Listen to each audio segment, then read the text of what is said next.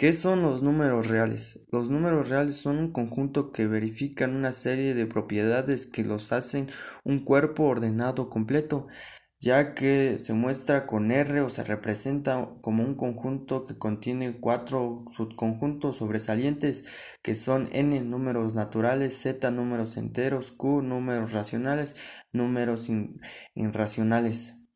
Dice que también pueden definirse como los números naturales como el conjunto de números enteros positivos.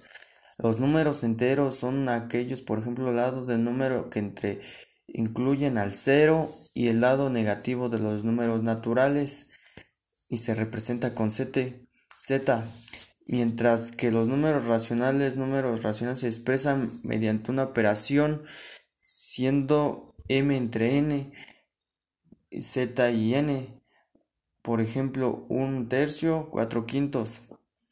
Los números irracionales ya son números que nos se pueden poner como fracción.